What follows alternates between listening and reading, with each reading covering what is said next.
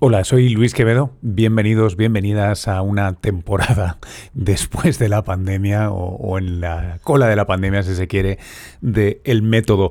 Este podcast que para los las que seáis eh, nuevos aquí eh, arranca en 2012 en la ciudad de Nueva York con otro nombre, con Science Friday en español. Desde entonces estamos a punto de celebrar en breve una década de vida irregular con altas y bajas de este lugar en el que mantengo, tengo el privilegio, la suerte de mantener conversaciones con personas que saben muchísimo más que yo de cosas que me parecen interesantísimas y que creo, estoy convencido ya son unos cuantos años, a vosotros os lo van a parecer también, al menos a una parte de vosotros. Si os interesan, si os gustan, solo os pido una cosa a cambio y es que eh, lo compartáis en redes. Esto vive si, se comparte, si da vueltas por, por, las redes y ahí me podéis ayudar muy mucho. Ya sabéis que esto siempre lo produzco por, por amor al arte y a la ciencia, por difundir y pinchar y darle vueltas a la cultura y a ver si desde esa perspectiva crítica, racional, científica, académica, en un sentido laxo de todos estos términos, podemos aportar algo a nuestra vidas individuales, a las de nuestros seres queridos y siempre fundamentalmente a la convivencia democrática que de momento tenemos la suerte de, seguir compartiendo. ¿no? Bueno, corto el rollo, empiezo aquí con eh, esta temporada con Edu Oliver. Además de ser un científico que luego se presentará él, con, inmejorables eh, referencias e, historial. Eh, tengo la suerte de contar con Edu como amigo, amigo y con pinche de proyectos. Eh, un poquito hablamos de eso en el, en el podcast. Em, esta es una introducción larga. Sé que mucha gente se queja de mis intros largas en los podcasts, pero es la vuelta. Así que quería explicar un poco de qué, de qué trata esto para los que seáis nuevos. Em, vamos a hablar sobre un paper que tiene al CENIC, al Centro Nacional de Investigaciones eh, Cardiovasculares, como lugar, como contexto. Tiene que ver con COVID, pero ya os aviso que esta temporada eh, para nada va de COVID, de coronavirus. Para eso me habéis visto mucho en redes, en teles, en radios, en, en, todas esas cosas. Aquí volvemos a las ideas. Y porque es una idea bonita, la de este paper, lo incluyo y abro así. Espero que os guste porfa, compartidlo. Eh, si esto os gusta, que sepáis que cosas similares y muy disimilares también las podéis encontrar en Cuonda, cuonda.com, la comunidad y productora de podcast que tengo la fortuna de, ser cofundador y también con Piche. ¡Hala! A disfrutar. Edu, ¿cómo estás? Hola. Hola Luis, ¿qué tal? Muy bien. Oye, gracias por prestarte a, este, a esta nueva edición, a esta nueva temporada del, podcast. Em, sucede cuando hago entrevistas con gente a la que considero amigos que es, es, un poco raro, ¿no? Porque primero necesito que te conozca quien vea esto, así que déjame que con todo mi morro te pida. ¿Cómo te presentas tú en formato tweet?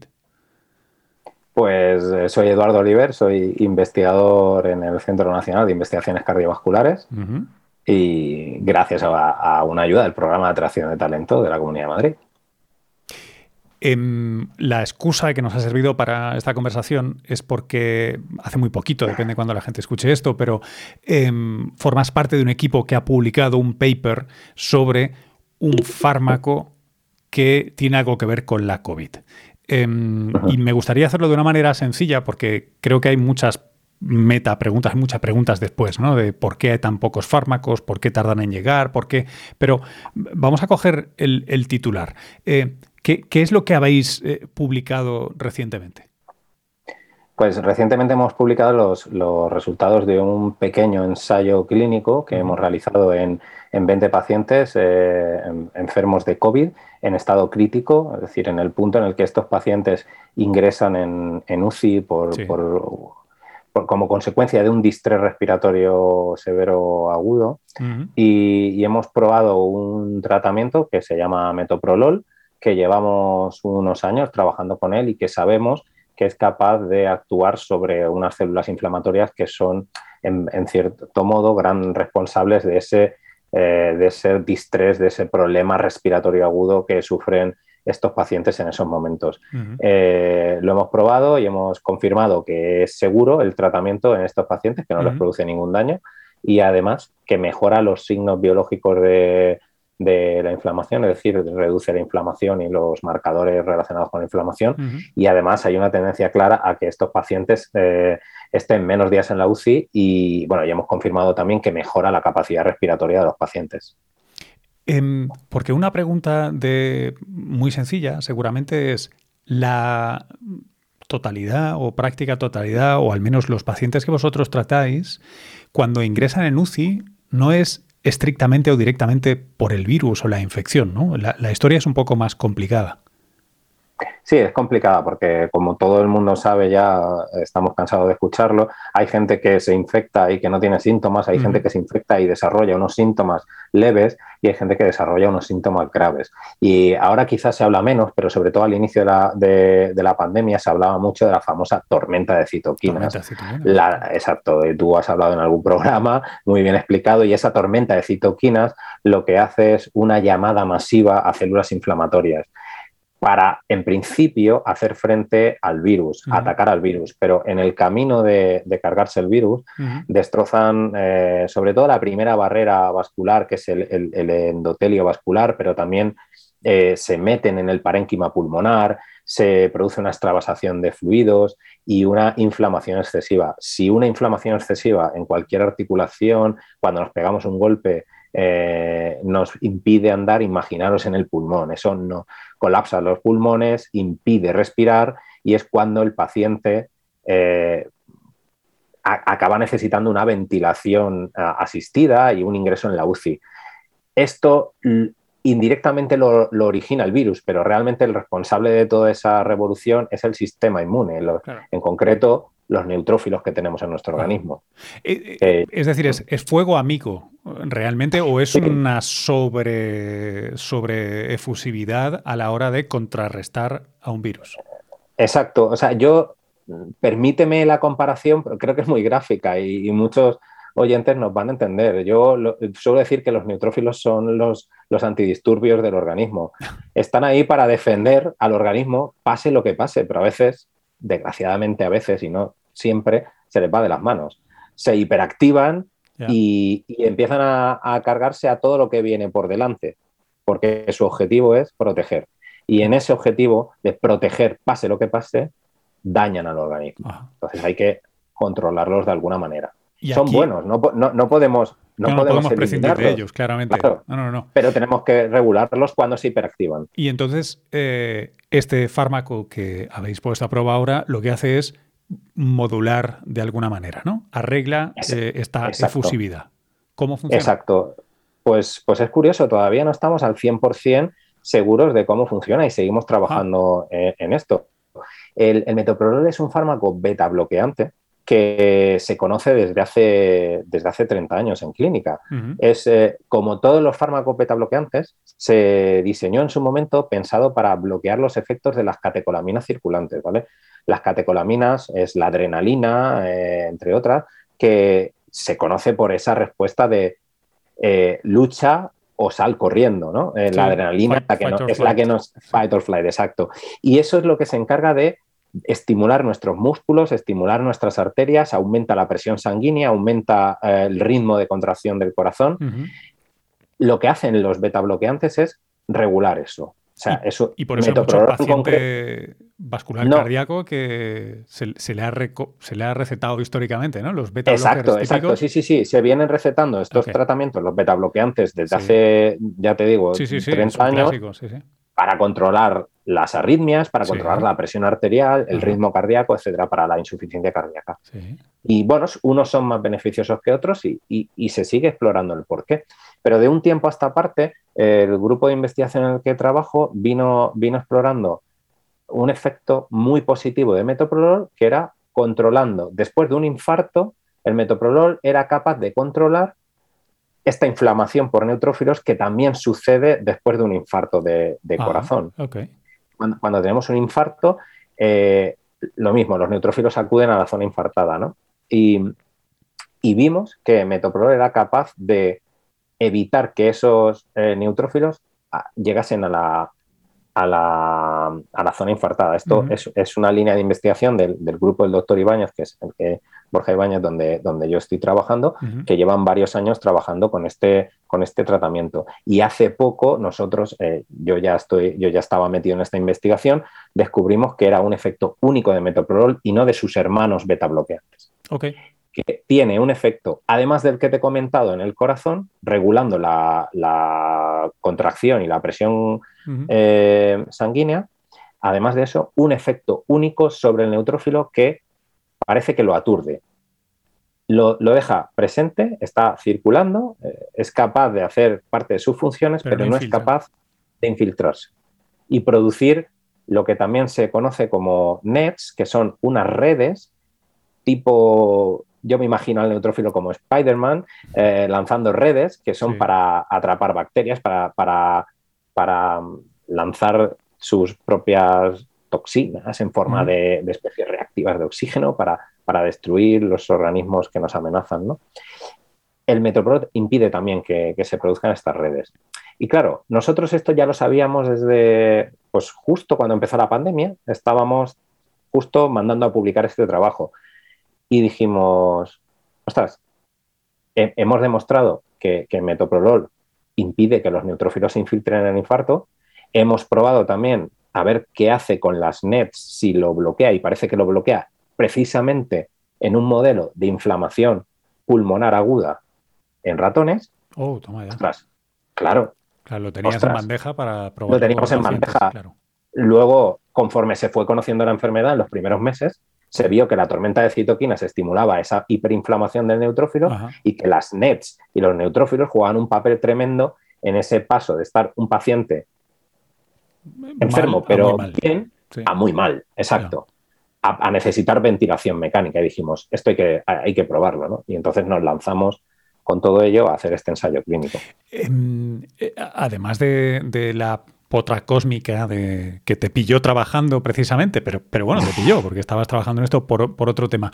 Em, eh, te, quiero preguntar em, el, porqué de, esta manera de progresar, ¿no? Poco a poco de la investigación. Yo creo que ha habido, eh, sobre todo, mucha gente que por la pandemia es la primera vez que se encuentra en esto de la investigación, cuando sale un paper, qué es un preprint, etcétera. Y una queja muy entendible es eh, ¿por qué tardáis tanto? O por qué tengo vacunas que tardaban una década y en cambio no tengo un maldito fármaco. Em, además de la suerte que habéis tenido en vuestro, en vuestro grupo de estar en ello, eh, ¿sirve de ejemplo para entender cómo se ha aproximado la, investigación en el contexto de la pandemia? Claro, nosotros realmente eh, hemos tenido suerte en el sentido de que trabajamos con un medicamento que ya está aprobado para su uso en, pacientes, en personas, que ya se ha demostrado repetidísimas veces que no tiene apenas efectos secundarios y que es seguro y aún así nosotros hemos querido demostrar que es seguro en pacientes recién ingresados en UCI con problemas respiratorios. Y, claro, pasar de la investigación de, los resultados esos que vimos en el ratón a hacer este pequeño ensayo clínico ha sido relativamente rápido eh, gracias a, a que es un medicamento que ya se ha demostrado que es seguro. Pero claro, es que para hacer ese salto antes hay que demostrar que es seguro y hay que pasar por una cantidad de procesos reguladores que, eh, y etapas que, bueno, pues en este caso no hemos tenido que pasar, pero, pero que en cualquier otro caso para un medicamento se debe de pasar. Claro, esto, es una cosa yo creo que sorprende a mucha gente. El principal mm. freno de la llegada de nuevos fármacos a la consulta, al hospital, al mercado, es el celo por la seguridad. O sea, antes que la efectividad, ¿no? ese es el primer. Bueno, yo no, yo no diría que es el principal, pero es el primer paso. Es decir, tú cuando pasas de. al final, eh, eh, si se. Ahora mismo me pillas con los números, pero, pero es de en torno a 20.000 moléculas que se pueden estudiar en, preclínica, llegan al mercado una o dos. Eh, digamos que, que se van cayendo muchas por el camino y todo el escollo molecular, celular, luego animales, pruebas de toxicidad en animales, van eliminando, muchas. Cuando pasas a humanos, el primer escalón es la seguridad. Se es súper celoso. Un medicamento, por muy eficaz que sea, si te va a causar más daño que beneficio, fuera. Pero luego se pasa a eficacia. si produce el efecto que quieres o no en, humanos, porque puede que lo que has visto en animales no lo veas. Y luego efectividad. Claro, claro, claro. Eh, que eso es mejor que hay en el mercado. Es que, es que yo creo que en, este, en, esta, en esta novela, esta telenovela de la pandemia, para la gente que es neófita y que acaba de llegar, de repente ve que se dice tal molécula es 100 veces más fuerte, mil veces más fuerte, que bloquea la COVID en, normalmente en placas, en preclínica o en animales. Claro. Y entonces dicen, pero ¿y por qué no tengo ese medicamento, ¿no? Y e, e, es ahí donde quería hacer el énfasis de, que tal vez tú nos puedes ayudar a entender por qué algo que funciona maravillosamente luego no llega o tarda mucho en llegar.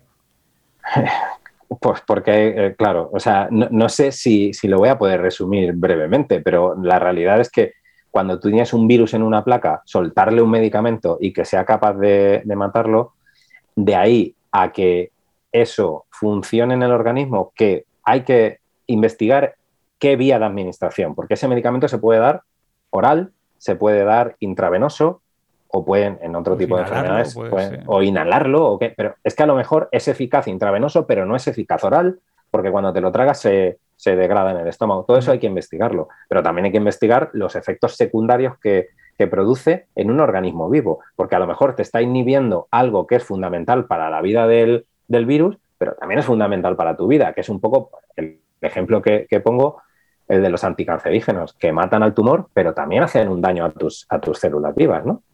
Por ejemplo. O sea, todo eso hay que evaluarlo, no solo en humanos, también previamente en animales, antes de pasar al humano. Tú cuando llegas al humano tienes que llegar con una molécula que tú sabes que es lo suficientemente eficaz, en este caso, mata al virus y segura, no produce un daño. Porque si te voy a matar el virus, pero, pero te produzco, o sea, te, te mato por otro lado, eso eso no es. Sí, sí, no, es un buen negocio. Nadie quiere, nadie quiere que el remedio sea peor que la enfermedad, nunca mejor dicho. Exacto, ¿no? No, no, solo no es un buen negocio, sino que no es ético y, va contra, contra la ciencia y contra la medicina. Entonces, una vez ya sabes que el medicamento es seguro, y eso se hace con voluntarios, voluntarios que se ofrecen a participar en ensayos clínicos para recibir un producto que todavía no ha sido probado en, personas, para que investiguen si a diferentes dosis produce un efecto tóxico o no. Una vez se sabe la dosis mayor administrada que no tiene efectos dañinos o que tiene efectos dañinos leves, porque claro, siempre, al final siempre es un balance. O sea, se hace un balance entre la, máxima dosis eh, que no produce toxicidad y la, y la, mínima dosis que produce eficacia.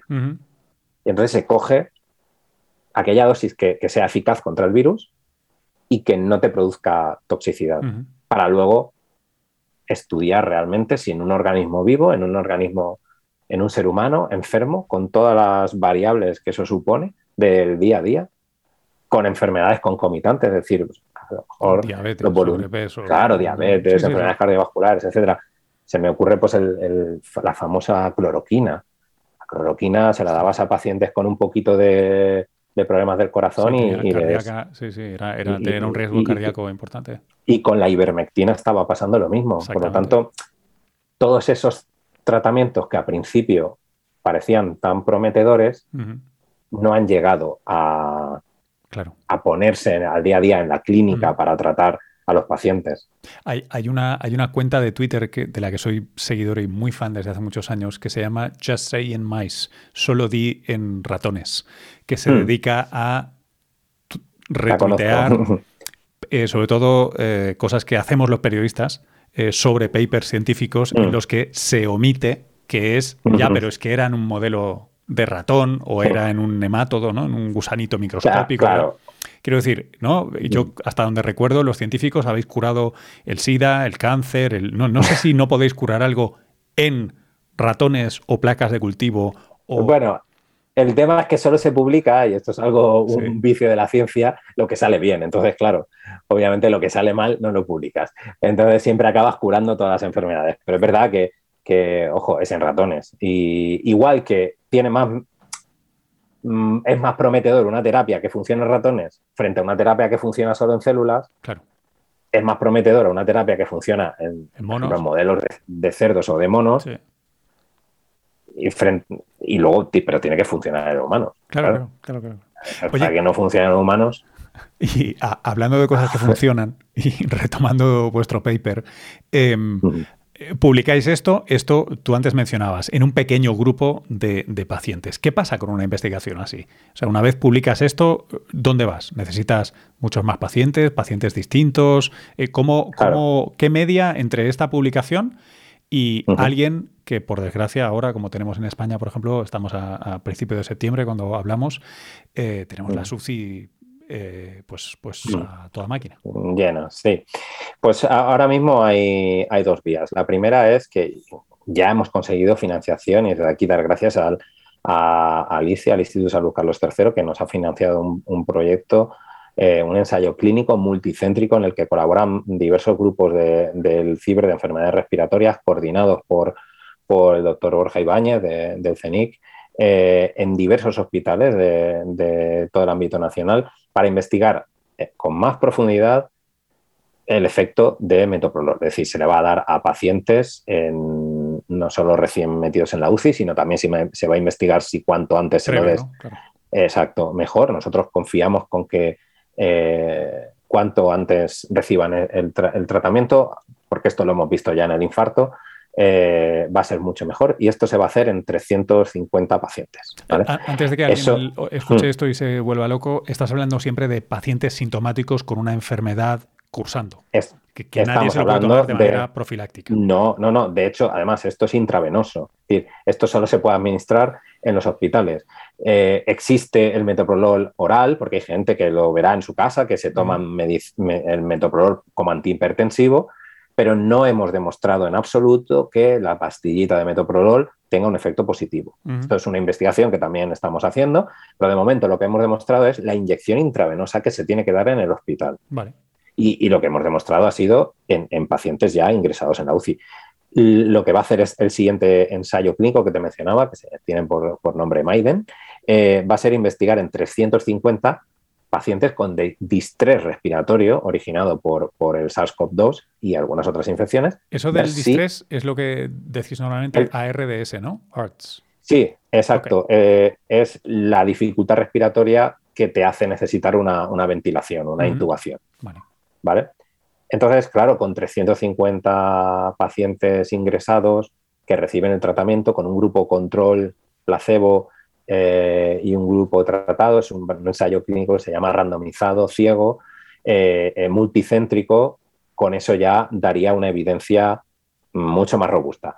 No obstante, como hemos demostrado que es seguro y que parece que tiene un efecto biológico positivo y está aprobado para su uso en personas para otras enfermedades, el metoprolol a día de hoy ya podría utilizarse como uso compasivo. Es decir, cuando una persona está grave y no hay tratamientos, como es a día de hoy, completamente eficaces contra el distrés respiratorio, el médico puede tomar la decisión de administrar ese tratamiento como uso compasivo.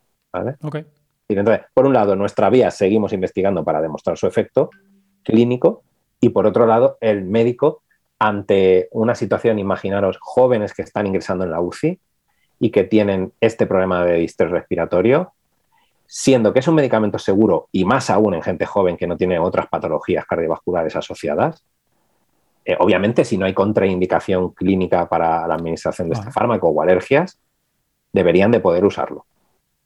Y de hecho sería bueno que lo usaran. porque eh, la investigación que hemos publicado pues, pues da resultados muy positivos para frenar la, inflamación. ¿Tienes un marco temporal de cómo se va a llevar a cabo esta siguiente fase del ensayo? Pues eh, claro, es un ensayo ya mucho más, más grande y hay que reclutar a muchos pacientes. Desafortunadamente la pandemia sigue viva y activa y pacientes siguen habiendo constantemente. Eh, y supongo, deduzco que irá un poquito más lento que si hubiésemos enseñado, eh, empezado este ensayo en el mes 3 de la pandemia, porque hay mucha menos gente infectada, gracias a, gracias a la ciencia ¿no? y a la medicina. Pero, exacto, por suerte. Eh, entonces, a ver, no te lo sé decir, pero yo creo que en, cuestión de un año eh, o menos deberíamos de poder tener resultados ya de este ensayo. Qué bueno. Em, pues mientras esperamos eso, yo quería eh, preguntarte, eh, sobre todo para quien, para quien te, conozca ahora por primera vez, em, además de investigar en el CENIC, comunicas un montón. Estás en varios, en varios lugares y me gustaría que nos contaras dónde. Pues, pues a ver, estoy en varias cosas. para empezar, eh, hablando comunicación científica propiamente dicha, mm. colaboro con Radio Exterior, en Radio Nacional de España, en un programa que se llama Punto de Enlace, en el que entrevistamos a científicos españoles que están investigando en otros países, en el, exterior, y les hacemos entrevistas todos los martes de 9 y media a 10. Eso es una experiencia preciosa de la que estoy aprendiendo muchísimo y conociendo gente espectacular. Una pasada los investigadores que tenemos fuera de nuestras fronteras. Y esto lo hacemos en colaboración con Raíces, que es la red de asociaciones de investigadores y científicos españoles en el exterior, de la cual yo formé parte, fui uno de los promotores, fui su secretario general y viene porque también hace unos años fui socio fundador y jugué un papel eh, en el desarrollo de la asociación durante muchos años de científicos españoles en Reino Unido, que fue la primera asociación eh, que se formó en, el exterior y, a raíz de ahí surgió, surgieron el resto. A día de hoy 18 asociaciones que están por Alemania, Estados Unidos y otros países.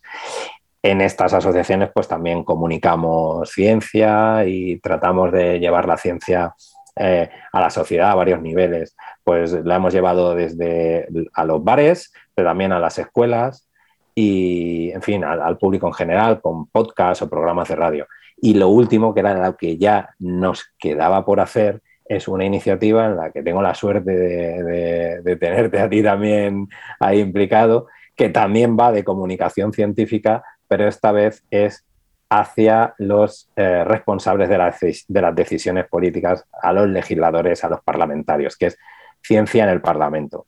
Esta iniciativa, para quien no lo conozca, trata de promover el uso del conocimiento científico para la toma de decisiones en el poder legislativo. Es decir, cuando los diputados tienen que hacer leyes y tienen que diseñar las leyes del mañana y aprobarlas, pues que piensen eh, y que sean conscientes de cómo la ciencia y el conocimiento científico que se va generando les puede ayudar a ellos a hacer unas, unas leyes eh, mejor informadas y, quizá pues con más, menos probabilidades de fallar, con más probabilidades de ser acertadas. Independientemente de la ideología de cada partido, si se apoyan en el conocimiento, pues el, resultado para la, población pues será mejor. Y al final, pues bueno, la pandemia, por, por desgracia o por suerte, nos ha enseñado que la ciencia es súper importante porque venía la ciencia diciendo desde hace muchos años que eh, una pandemia iba a llegar pronto y que iba a venir de manos de un coronavirus. No se sabía muy bien qué tipo concreto, pero, pero ahí estaba. Y como eso, muchas cosas. Eh, la ciencia puede estar implicada. Envejecimiento, transporte autónomo, gestión de datos, energía, gestión hídrica. Será, incluso movimientos migratorios, pues en fin, el hambre, bueno, la contaminación de los suelos. La, ciencia como herramienta para la toma de decisiones democráticas y legislativas es una, es una muy buena idea.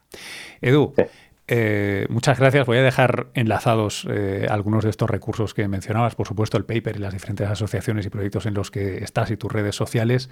Muchas, muchas gracias por este ratito aquí en el método. Muchísimas gracias a ti, Luis, que ha sido todo un honor y un placer estar en el método. Hasta aquí esta primera entrega de la temporada de El Método. El Método ya no sé qué temporada es, francamente. Pero bueno, estamos a finales de 2021. Oficialmente empieza hoy el otoño. Eh, y ha sido bonito arrancar con una conversación con Edu. Eh, lo dicho, espero que os haya gustado, espero que lo compartáis. Soy muy pesado, pero es, interesante porque esto lo que quiero es que llegue a, a más personas.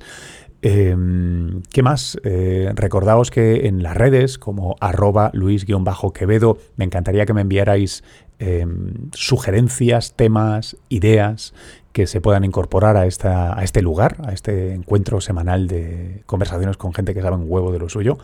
Y también eh, deciros que os dejo algunos enlaces en las notas del podcast, en particular uno al grupo de Telegram, que lleva activo mucho tiempo ya, en el que compartimos cosas del podcast, de las redes, en fin, de, la vida para eh, gente no solo letra herida, sino también ciencia enamorada.